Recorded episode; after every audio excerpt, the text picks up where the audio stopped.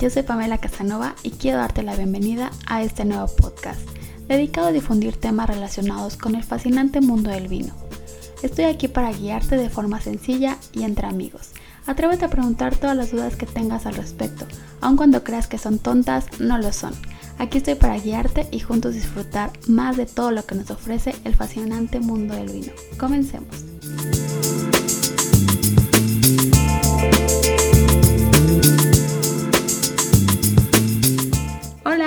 Bienvenidos al podcast. El día de hoy estaremos platicando sobre el proceso de vinificación de los vinos rosados. Los vinos rosados se van a obtener a partir de uvas tintas o por la mezcla de uvas blancas y tintas.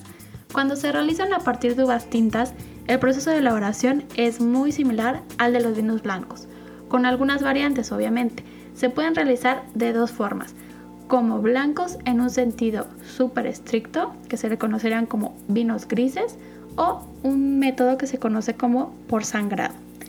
Para el caso de los vinos grises, que se realizan por el método de vinificación como si fueran un vino blanco, el vino que se va a utilizar para este son los vinos que se obtienen de la primera prensa, que son conocidos como vinos de yema o vinos de flor. Y entonces el color que van a tener estos vinos va a ser el color tal cual que se obtuvo de este primer prensado. Entonces van a ser vinos rosados que van a tener una escasez de color, Van a ser vinos muy muy claritos con notas grisáceas un poquito, por eso se le conocen como vinos grises. Van a ser vinos eh, muy ligeros y con una mayor acidez. Para el caso de los vinos que se obtienen por el método por sangrado, como un paso previo a la fermentación, el mosto de las uvas tintas que ya fueron estrujadas se van a someter a una maceración muy cortita en frío, para que no llegue tal cual a ser una fermentación total. Que esto vamos a tener junto toda esta maceración los ollejos, de donde obviamente vamos a extraer el color que necesitamos para tener esas notas rosadas en nuestro vino. La piel de la uva, que es la que va a aportar tal cual el color de nuestro vino, va a tener un tiempo en contacto aproximadamente de unas 6 a 12 horas. Esto va a variar dependiendo la intensidad o la tonalidad que se le quiera tener a este vino rosado.